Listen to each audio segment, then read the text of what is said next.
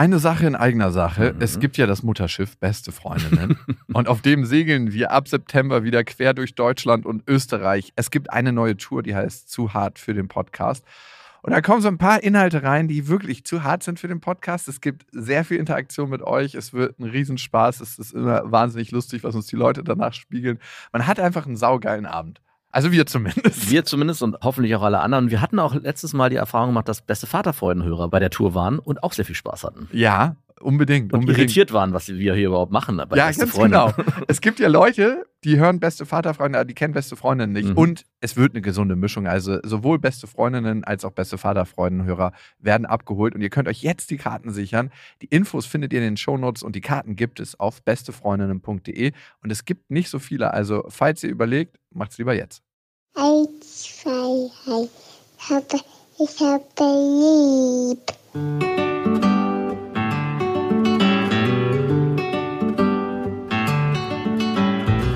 Das sind beste Vaterfreuden. Keine bösen Wörter. Halt die Fremde, alte Schöpfe. Setz dich bitte hin. Der langweilige Podcast übers Kinderkriegen mit Max und Jakob. Hallo und herzlich willkommen zu Beste Vaterfreuden. Hallo. Und wir wollen uns heute mit dem Thema beschäftigen, wenn einer der beiden Partner keine Lust auf ein Kind hat, aber der andere schon. Also wenn man zum Kind gezwungen wird. Wieso wird denn der Mann zum Kind gezwungen und nicht die Frau? Ich glaube tatsächlich, dass es statistisch häufiger ist, dass der Mann zum Kind gezwungen wird als die Frau und das ist auch für die Frau der einfachere Weg. Also wie willst du eine Frau zum Kind zwingen? Also da musst du schon die Pille austauschen mit so kleinen Dropsen.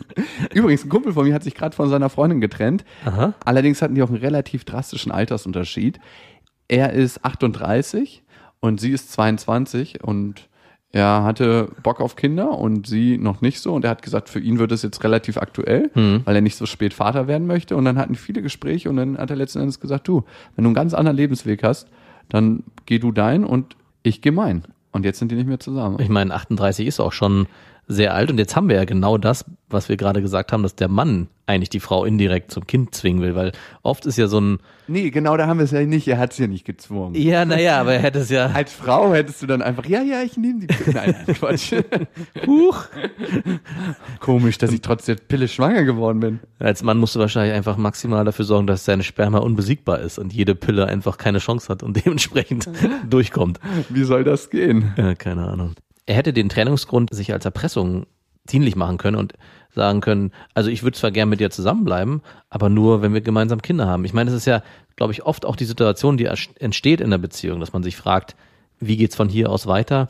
Möchte ich mit der Frau oder mit dem Mann mein Leben verbringen? Und wenn ja, wenn jeder die Vorstellung hat, generell Kinder zu kriegen, steht diese Frage irgendwann mal im Raum. Und jetzt in deinem konkreten Beispiel scheint es für die Frau noch nicht so weit zu sein und für ihn als Mann im, mit entsprechendem Alter will er einfach irgendwann an dieses Thema ran. Und es ist ja, glaube ich, auch oft eines der Grundthemen, dass einer schon entweder geistig oder vom Alter so weit fortgeschritten ist, dass er mit seinem Partner den nächsten Schritt gehen will und der andere Partner entweder zu jung ist oder geistig noch nicht so weit ist oder sich einfach noch nicht darauf einstellen kann, Kind zu kriegen. Und oft habe ich oft gehört, das ist ein Trennungsgrund. Was ich ganz schön heftig finde, weil wenn ich mit meinem Partner glücklich bin und mit meiner Partnerin und die sagt, okay, ich will jetzt noch keine Kinder, dann finde ich das sehr, sehr berechnend zu sagen, okay, ich schon, dann geht jetzt hier jeder seine Wege. Weil ich finde, zuallererst entscheidet man sich für einen Partner und nicht für das Kind, bevor das Kind mhm. da ist. Danach entscheidet man sich für das Kind und dann für den Partner.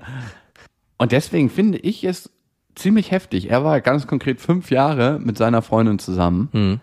und auch sehr glücklich. Das war zumindest mein Eindruck. Und dann zu sagen, Cut, jetzt entscheide ich mich neu. Aber es passt doch zu ihm. Er ist so ein richtiger straighter Dude, der sehr, sehr fokussiert im Leben ist, sowohl was seine Karriere anbelangt, als auch seine Freizeitaktivitäten. Und wahrscheinlich führt er seine Beziehung sehr ähnlich. Aber heißt es jetzt, Sie haben sich gar nicht viel Spielraum gegeben in der Diskussion, sondern es war ziemlich schnell ja, klar, peng. ich will nicht, ich will, und wenn du nicht willst, ist das Thema vorbei. Also wurde da gar nicht groß drum gefeilscht, ob man noch drei Jahre wartet, weil was nee, ja oft nee. passiert, dass man sich in so einem Modus befindet und sagt, na ja, ich brauche noch ein bisschen und ich brauche noch ein bisschen, gib mir noch ein, noch bisschen, ein bisschen Zeit und noch ein bisschen Zeit und irgendwann jetzt aber mache ich dich voll. Ich mach dich schön voll. Ekelhaft dich. Also direkt Trennung, weil kein Kind. Richtig. Aber ich meine, man muss sich ja dann in dem Zuge auch dann immer gleich damit auseinandersetzen. Das heißt also, ich muss eine neue Partnerin kennenlernen, muss Voll. dann erstmal gucken, ob das passt. Die zwei Ein, Jahre zwei zusammen Jahre genau ins Land gehen lassen und dann muss ich mich wieder neu mit Es geht ja auch schneller, das haben ja auch manche bewiesen. ja, klar, ich weiß, es gibt hier welche, die sitzen im Raum. Aber theoretisch ist es das Modell. Man muss warten, gucken, ob es passt und man nimmt ja auch nicht gleich die erstbeste dann, sondern wahrscheinlich wird er dann wieder ins Dating-Game einsteigen. Welch hässliches Wort. Und Ist er schon. Aha. Aber wie krass ist das bitte, wenn du dann eigentlich, er war früher immer der krasse Ficker, ne? Und ähm, man muss auch schon sagen, der hat mal die ein oder andere Frau gebimst. Und es war nie auf Beziehung aus oder auf was Ernstes. Und jetzt kommt er mit ganz anderen Karten ins Spiel. er möchte eine Familie gründen und hat sich auch so ein Alterslimit gesetzt, 28 bis 31, also einen relativ engen Rahmen. für die Frau. Ja, ich denke 27 würde auch noch gehen. Hm, Ich denke auch. Nach unten ist alles offen. Ich glaube nicht ganz nach unten, weil er hat jetzt festgestellt mit einer zu jungen Freundin, ja. dass sie noch an einem anderen Punkt in ihrem Leben steht. Hat er nach oben eine Grenze? 31 und ist die fest? Naja, ich denke mal, wenn eine super passende Frau kommen würde, die 32, 33 oder 34 ist, das war jetzt das, was er mir kommuniziert Ah, okay. hat. Wie das immer so ist im Leben, man setzt sich irgendeinen Rahmen und dann wird er doch gesprengt Ja. durch die Realität, ne? Oder hast du das schon mal anders erlebt? Ich frage deswegen so genau, weil es gibt oft Situationen, wo ich mir überlege, also bis dahin noch nicht weiter und dann muss man immer gucken, was ist jetzt eigentlich genau die Grenze? Also wenn man zum Beispiel sagt, bis wie wie das Alter 31, ist dann 32 noch okay? Ist 30 nicht noch okay? Aber wo zieht man für sich genau? Also manchmal erlebe ich Situationen, wo ich merke, das ist jetzt der Tropfen, der das fast zum Überlaufen bringt. Und was, was ist der genau? Also wann fängt der an? Und beim Alter ist es ziemlich genau zu sagen, aber es gibt zum Beispiel auch bei Geld ganz oft die Situation, dass ich sage, irgendwie ab 50 Euro ist es zu viel. Sind dann 51 auch schon zu viel? Wo fängt es dann an, weh zu tun? Also wo setzt man die Stellschraube genau an? Ich denke, das ist beim Alter für die Mutter der eigenen Kinder ähm, ähnlich. Aber da spielt noch mit rein, dass man sich, glaube ich, ab einem bestimmten Punkt die Frage stellt, ist die in einem wahrsten Sinne des Wortes gebärfähigen Alter? Also kann sie, kann ich mit dieser Frau noch gesunde Wie viele Eizellen hat sie noch? kann ich mit dieser Frau noch gesunde Kinder kriegen? Jetzt heißt es wieder, ja, das geht auch noch bis 45, aber man muss sich schon realistisch damit auseinandersetzen. Ab einem bestimmten Punkt ist es für die Frau nicht mehr ganz so einfach Es wie. ist eine Risikoschwangerschaft. ja, absolut. Ja, und man dachte ja immer früher, das geht von beiden Partnern aus, aber es ist. Dachte man früher?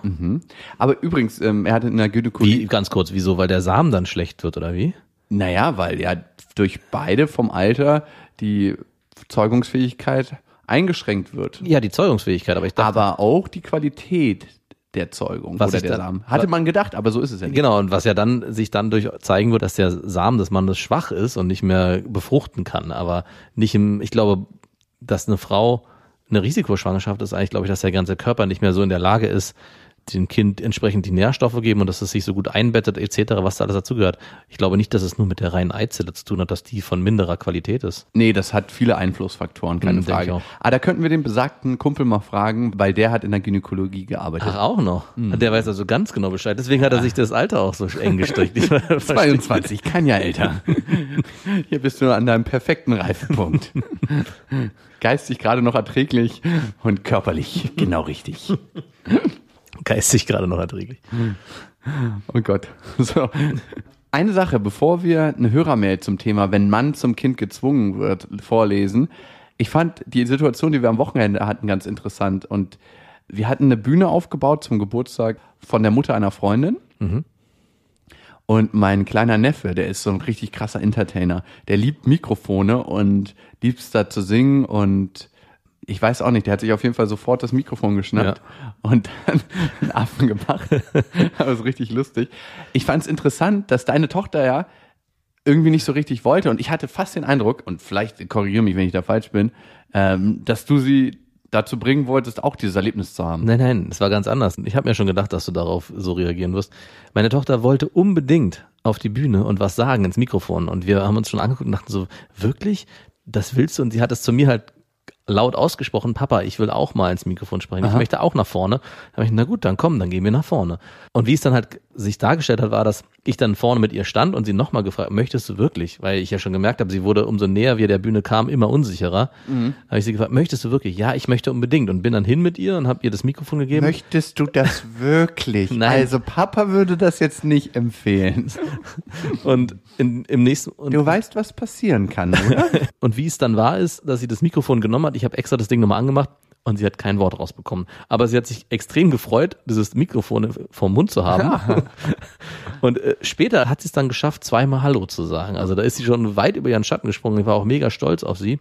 Aber ich habe mir das schon gedacht, dass du denkst, ich will sie da irgendwie zu drängen. Es war Du wirst jetzt ein Entertainer. das war überhaupt nicht so, sondern sie wollte das und ich war auch völlig erschrocken, weil sie ja eher ein schüchterner Typ ist, dass sie das wirklich von sich auch, so, auch wollte, weil sie gesehen hat, was da vorne so passiert. Auch dein Neffe, der da, da ins Mikrofon gesprochen hat, das hat sie sehr fasziniert und auch die Personen, die vorher gesprochen haben, das wollte sie unbedingt auch machen. Aber wie es auch manchmal so ist, manchmal will man was, aber traut sich dann nicht. Ich frage mich, woher haben Kinder das? Ist das Erziehung oder steckt das in der Persona fest? Die Angst, Und der Mut.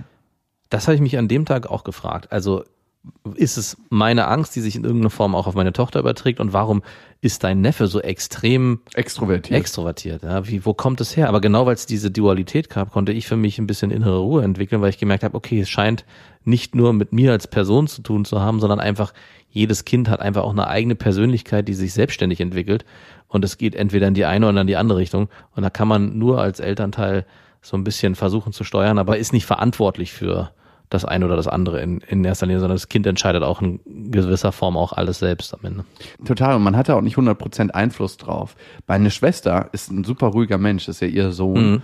Und ihr Freund ist auch eher introvertiert, also ganz relativ normal. Weder intro noch extrovertiert. Und der ist ja so ein kleiner, der meinte zu mir noch, ich würde am liebsten Boxen in ganz Berlin und Bra- Brandenburg aufbauen, damit mich alle laut hören. Hat er gesagt? Ja, dann dachte ich mir so, okay. Und er hat ja die ganze Zeit auch das Mikrofon noch in der Hand gehabt und Ja. damit rumgetanzt auf der Bühne, als wir es ihm schon entnommen hatten.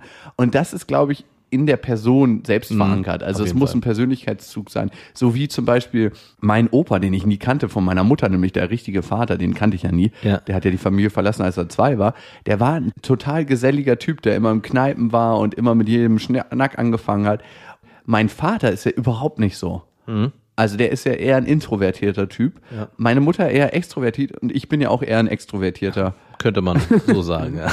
Und darum glaube ich, dass das eher genetisch verankert ist als im Verhalten.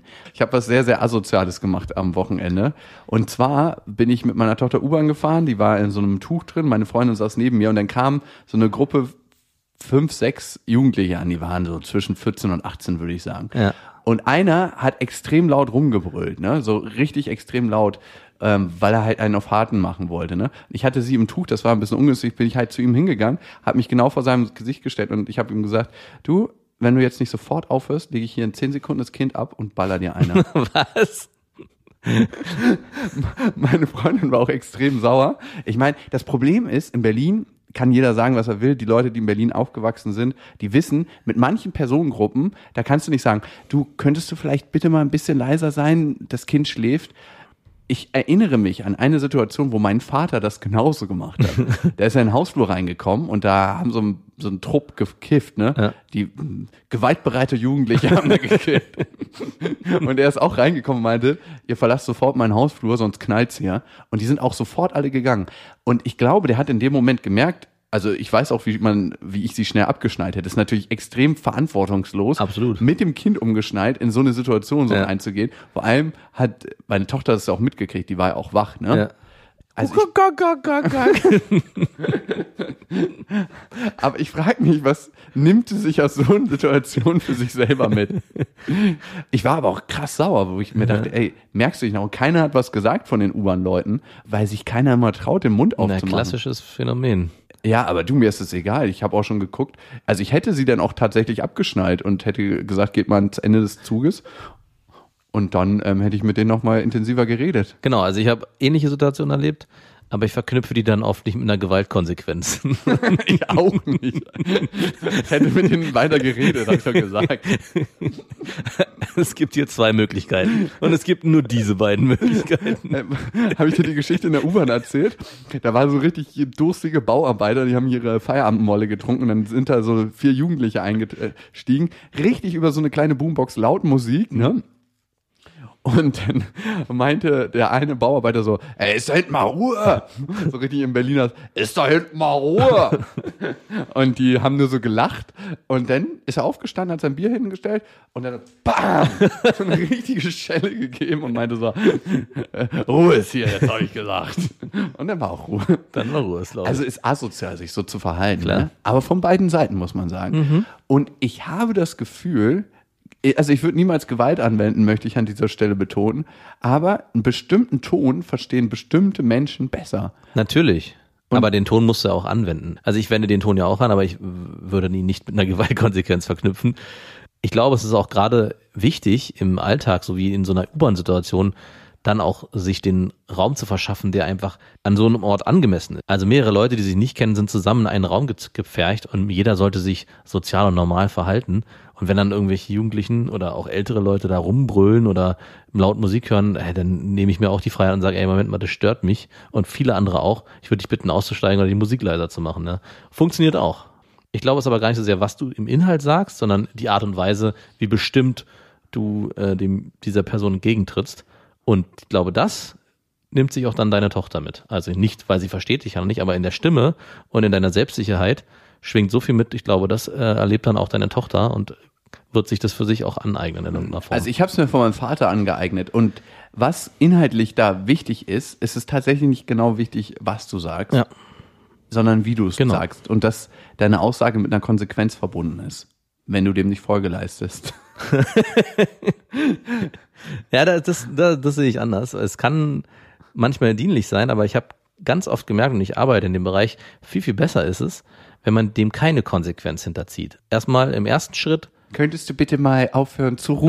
nein, also zum Beispiel in der konkreten Beispiel, ich würde dich bitten, hier die Musik auszumachen, es stört andere, es in einer bestimmten, in einer bestimmten Tonlage und Bestimmtheit demjenigen abzuverlangen, dass er hier sich entsprechend zu verhalten hat, aber nicht im Nachhinein zu sagen, sonst passiert das und das, sondern das offen zu lassen, dann kann derjenige sich nämlich erstmal selber ausmalen und hat noch die Option für sich zu entscheiden, nehme ich das Angebot an oder gucke ich, was im nächsten Schritt passiert. Ah, in, stimmt. In Mhm. deinem konkreten Beispiel gibt es eigentlich keine Option mehr. Es gibt entweder füge ich mich oder Es knallt. es knallt. Und ich würde gerne in solchen Situationen auch einem Jugendlichen, weil die ja oft äh, in so einem Widerstand sind, die Möglichkeit geben, ich habe die Entscheidungsgewalt. Vor allem kommen die ja oft aus Kontexten, wo sie genau, Genau. das erfahren. Ne? Entweder Genau. füge ich mich oder es knallt und darum ist so eine auch so laut in der U-Bahn. Genau. Ähm, Und in der konkreten Situation, das habe ich äh, sehr oft erlebt, hilft es ganz oft, wenn man denen eine, eine Wahlmöglichkeit gibt. Und oft entscheiden sie sich dann für den, für den Weg des geringsten Widerstands, nämlich ihre Musik leiser zu machen oder auszumachen. Was ich zum Beispiel in der Bussituation gesagt habe, ähm, ich würde dich bitten, die Musik auszumachen. Das stört mich und viele andere hier. Und wenn du gerne Musik hören möchtest, würde ich dich bitten, Kopfhörer zu nehmen oder auszusteigen und draußen die Musik zu hören. Also in dem Moment verknüpfe ich das nicht mit, sonst setzt was, sondern er darf weiterhin Musik hören oder in einer anderen Form sich bewegen, aber bitte nicht hier in diesem Umfeld. äh, kann ich gut verstehen, passt in manchen Situationen. In anderen Situationen habe ich es erfahren, dass dann dumme Nachfragen kommen. Ich war, Ja, dann mal, setzt was. ich war mal in der S-Bahn. Das war morgens. Ne? Und da war eine richtig zugelaufene Frau. Also sie hatte sich wirklich bis ins Delirium getrunken. Neben ihr hatten sich so zwei Typen hingesetzt, die dachten, die machen hier leichte Beute, ne? Die Hyänen, die äh, das mal schnell abgreifen wollten. Und ich hatte schon gesehen, dass sie sich die so ein bisschen untergehakt haben, weil sie mit der gleich beim, bei der nächsten S-Bahn-Station aussteigen wollten und dann ähm, die mal mitnehmen wollten. Und da dachte ich mir, das kann doch wohl nicht wahr sein. Das haben so viele Leute gesehen. Ich bin extra aufgestanden und musste durch einen halben Zug laufen und habe gesagt, ey, ihr nehmt jetzt äh, eure Griffe von der Frau weg. Da- Das ist aber eine andere Situation. Da ist ja Gefahr im Vollzug im wahrsten Sinne des Wortes. Also da musst du ja wirklich aktiv eingreifen. Und, und da wurde nochmal nachgefragt, was passiert sonst? Und ich so, sonst knallt. Genau, und das ist auch völlig in Ordnung. Aber die Situation ist ja eine ähnliche. In meiner Situation, wenn dann die Frage gekommen wäre, ja, was passiert denn, wenn die Musik hier nicht ausgemacht, wenn ich das jetzt nicht mache und ich weiter die Musik laufen lasse, dann würde ich dann im nächsten Moment die Sonst knallt's. Sonst knallt. Dann würde ich die Konsequenz formulieren. Sonst klatscht es, aber ich würde das natürlich auch nicht machen. Also in dem Moment nicht, wenn ein Schreihals am Start ist, ne? dann würde ich es nicht machen. Oder ich habe letztens so einen Müllwerfer, der hat einfach so seinen Müll in die Ecke geworfen, wo ich mir dachte, was ist mit den Leuten los? Da habe ich gesagt, du aufheben. Ja, genau. Also da brauchst du auch nicht weiter drum rumreden. Nein, da- fertig. sofort. Und dann wird es auch aufgehoben. Ja, total. Ja, natürlich. Und sein Kumpel hat noch gelacht und ich so, lachst du gerade darüber? und dann hat er aufgehört. Also da bin ich auch ähm, konsequent. Aber wenn Gefahrenvollzug ist, dann finde ich, muss man auch, Natürlich. wenn man es sich leisten kann, ne, das ist ja auch immer eine Frage. Ich würde ihn jetzt nicht als äh, Frau, wenn ich mich nicht körperlich dazu in der Lage fühle, oder als Mann körperliche Konsequenzen androhen, wenn ich die dann nicht ausführen kann. Sondern da muss man sich Hilfe holen in so einer Situation. Auf jeden Fall. Aber oft ist es, und jetzt sind wir ja schon bei Zivilcourage angelangt, ich weiß gar nicht, wie wir da hingekommen sind, ist es hilfreich, laut sich auszudrücken und einfach zu sprechen mit den Leuten und dann auch andere Leute anzusprechen in der Situation. Also wie oft erlebe ich genau so eine Situation zum, und keiner traut sich was zu sagen, weil jeder denkt, er ist alleine mit sich. Aber in dem Moment, wo einer das Maul aufmacht und was sagt zu der Situation, kommen auch ganz viele andere und sagen, ja, ja, stimmt. Ja, das finde ich auch nicht gut. Genau. Nein, finde ich auch nicht gut. Wir lassen das jetzt hier mal. Genug Zivilcourage, zurück zum Thema. Übrigens noch eine andere Situation, die ich erlebt habe. Ich war mit meiner Freundin und meiner Tochter beim Babyschwimmen und die liebt Wasser, das haben wir jetzt herausgefunden, nach sieben Monaten. Alle Babys lieben Wasser. Ist das so? Ich glaube, ja. Die hat auf jeden Fall eine richtig gute Zeit, bis ihre Füße richtig verschrumpelt sind und man die so befreien kann vom Fleisch. Also der Knochen Bis nur zum Knochen. einmal mit dem Handtuch abgerieben. Und dann waren wir zusammen in einem Kaufhaus unterwegs und ich habe meine Freundin umarmt und hatte meine Tochter so in diesem Babytuch und habe ihr so einen Kuss gegeben. Und dann habe ich gemerkt, wie in dem Moment meine Tochter super irritiert geguckt hat. Und ich habe mich dann gewundert, warum guckt sie so komisch? Und das Traurige war, weil sie es, glaube ich, noch nie so visuell erlebt hat. Es ist so, und man muss es sagen, wie es ist, dass unsere Beziehung als Pärchen in den letzten Monaten nicht so wirklich stattgefunden hat und richtig beschissen gelaufen ist. Ja. Und ich habe mir irgendwann gesagt, ich will mich nicht dazu zwingen, weil ich denke, das ist eine Verpflichtung, sie zu umarmen, sie zu küssen und einfach so mit ihr umzugehen, als ob wir ein Pärchen sind, weil ich das nicht so wirklich gefühlt habe. Und ich glaube, für sie war es auch so. Wir hatten so viel Stress miteinander, dass es eher war, dass wir ein WG-Pärchen sind und ein Baby großziehen, als ein Liebespärchen, was ein Kind hat. Ja. Und dementsprechend hat das nicht stattgefunden. Und in dem Moment, wo ich mich nicht mehr dazu gezwungen habe, weil ich habe das eine Zeit lang gemacht, mich dazu gezwungen, weil ich gedacht habe, das ist wichtig, dass ich sie jeden Tag umarme und sie jeden Tag küsse und sie jeden Tag massiere und sie jeden Tag das spüren lasse.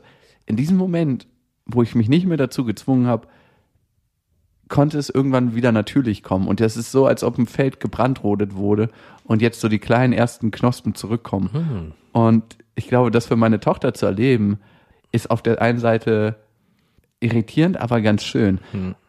Und trotzdem frage ich mich, was macht es mit ihr als Beziehungsmensch später? Also, wie nimmt sie Partnerschaft wahr, wenn sie das bei ihren Eltern so erlebt, dass sie quasi gar nicht zärtlich miteinander Ja, sind? oder in sich selten umarmen, selten küssen. Ja. so wie meine Freundin das bei ihren Eltern schon erlebt hatte, aber auch original genauso.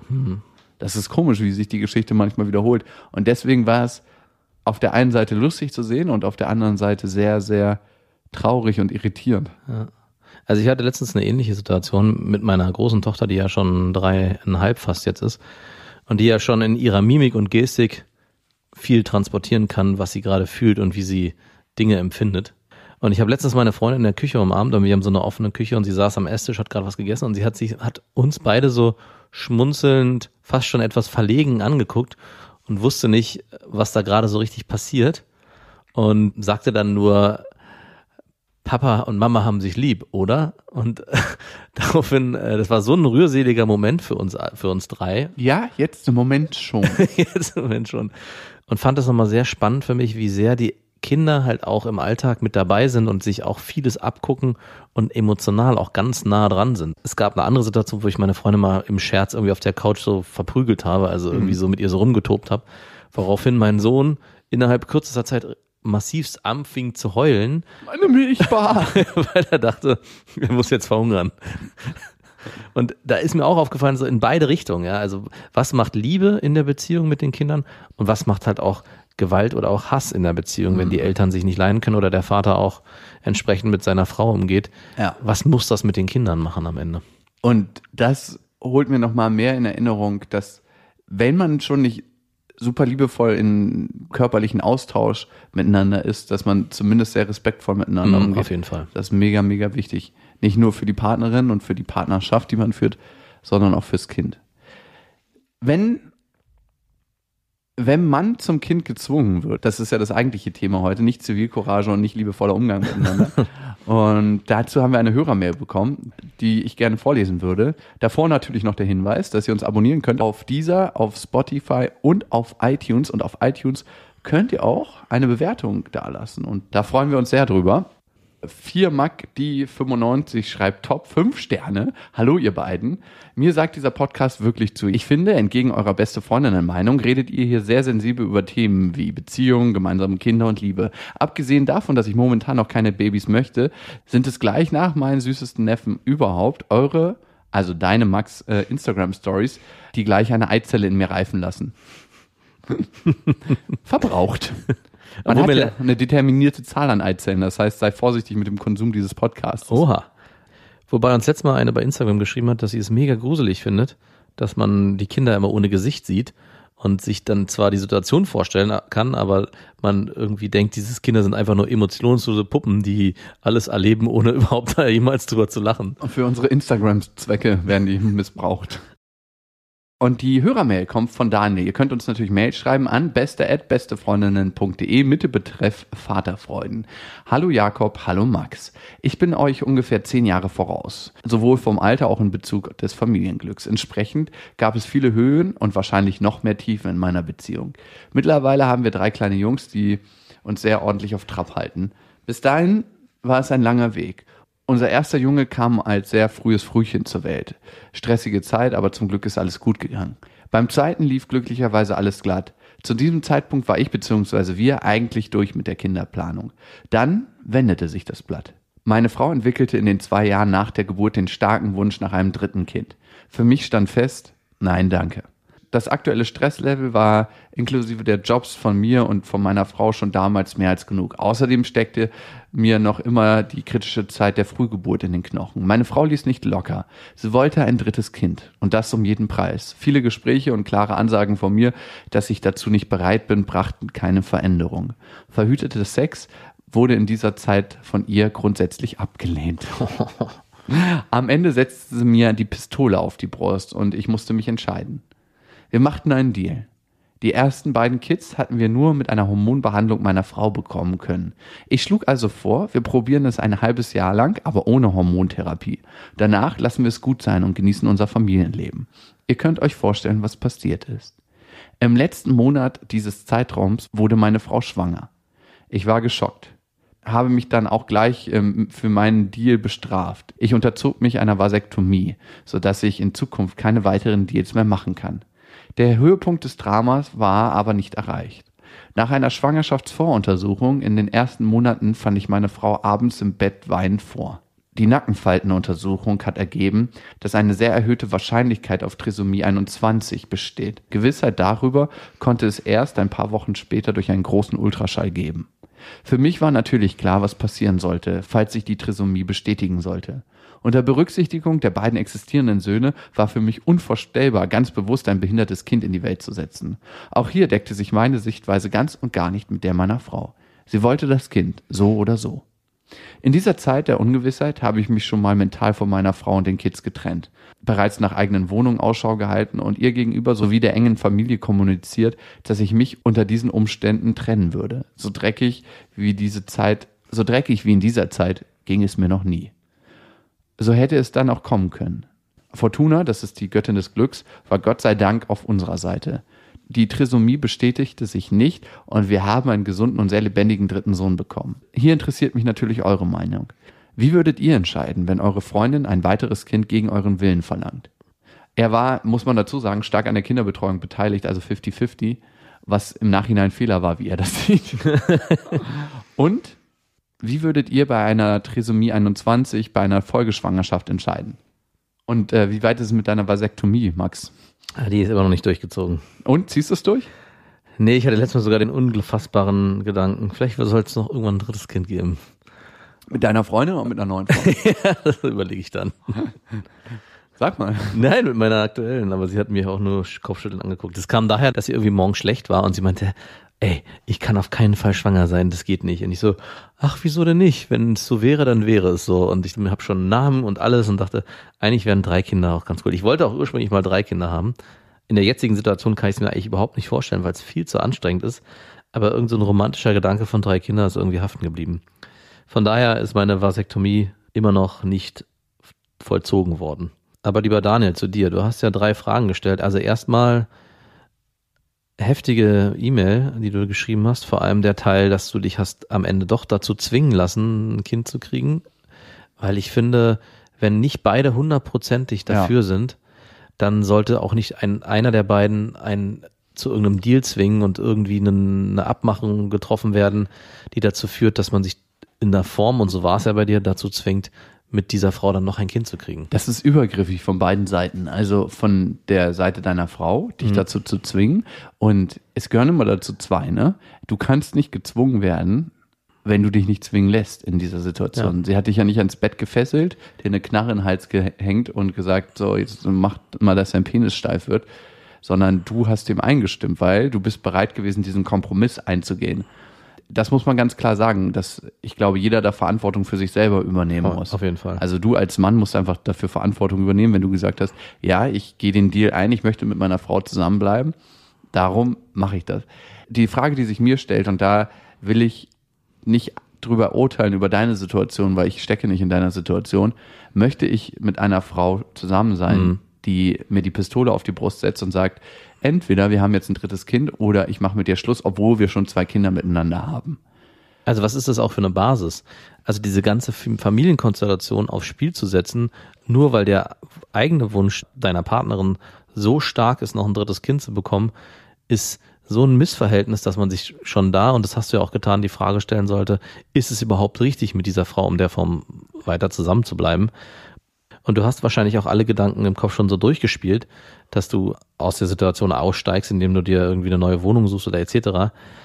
Aber sich so unter Druck setzen zu lassen und am Ende dann auch klein beizugeben, indem man sich auf so einen Deal einlässt, der für dich der schlechtere ist. Ich weiß auch nicht, was dazu geführt hat. Vielleicht, dass du wieder Sex wolltest. Ist es vielleicht auch eine Sache gewesen, wo du gefühlt hast, hm, naja, dann kriege ich wenigstens hier den Teil wieder. Oder war das die Angst, deine Familie zu verlieren?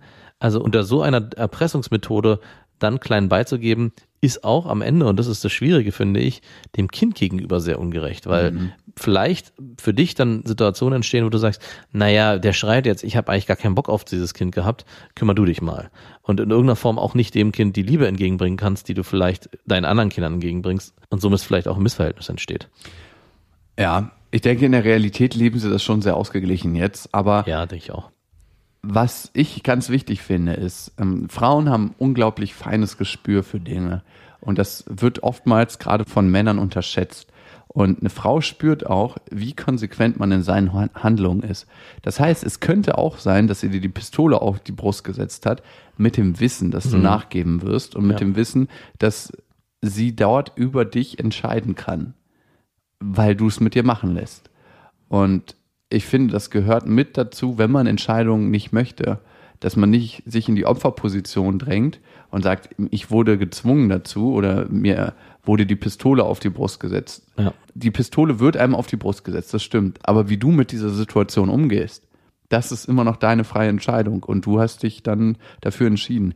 ich finde, die Situation ist auch noch nicht vorbei. Also du kannst auch jetzt immer noch dich an bestimmten Punkten in deinem Leben mit deiner Partnerin weiterhin in Konflikte begeben, wo du vielleicht auch auf Augenhöhe aus der Situation rausgehst. Das ging ja danach weiter, als ihr erfahren habt, dass ihr vielleicht ein behindertes Kind kriegt, dass ihr unter dass ihr unter den Umständen auch da wieder unterschiedlicher Meinung wart und sie wieder für sich entschieden hat, ich gehe meinen Weg ohne dich, ich mache das, ob du mitgehst oder nicht. Auch da hat sie dir in irgendeiner Form wieder die Pistole auf die Brust gesetzt.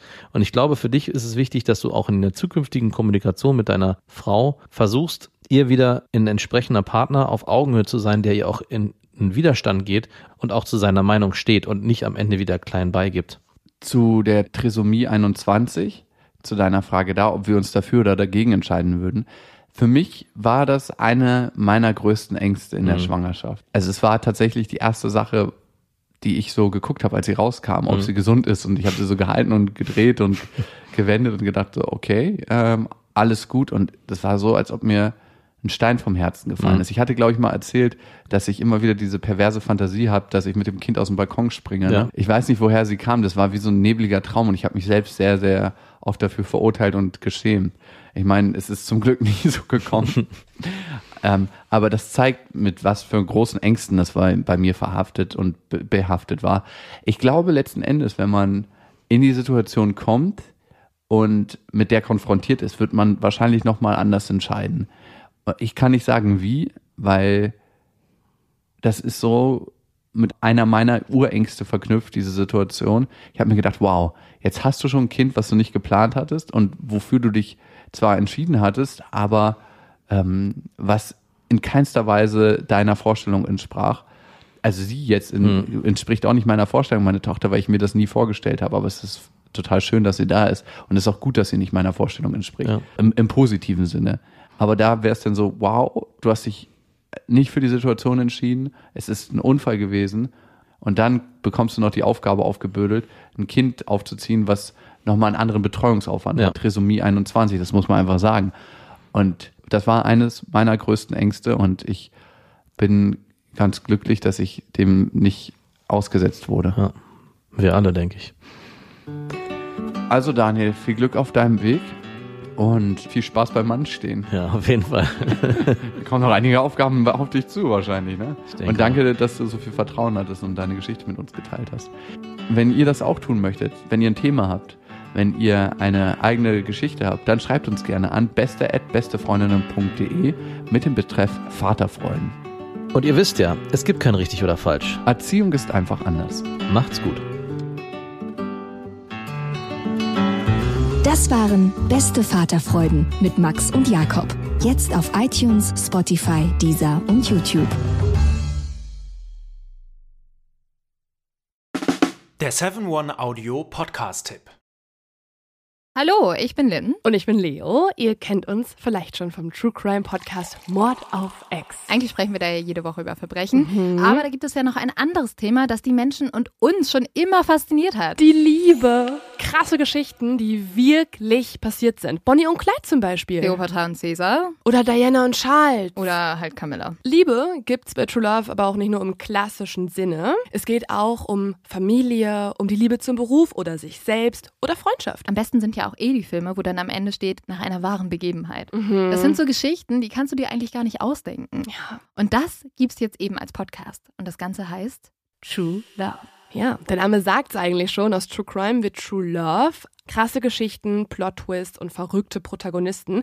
Es ist also in anderen Worten ein Podcast für alle, die True Crime hassen, aber auch für alle, die True Crime lieben. Macht euch bereit für ein neues Podcast-Genre, True Love. Oh, ich kann es gar nicht abwarten, euch die Geschichte zu erzählen von zum Beispiel dem Jungen, der nach seiner Mutter gesucht hat. Jahrelang, auch wenn ich wahrscheinlich dabei heulen werde. Oder die Geschichte von Sissy. Also der Film ist nichts dagegen. Ab dem 20. Oktober, überall wo es Podcasts gibt, True Love. Echte Geschichten, wahre Liebe. Voller Werbespruch, oder? Ja, aber es ist ja auch schön. Der Podcast macht ja glücklich. Ja, deswegen jetzt am besten direkt abonnieren.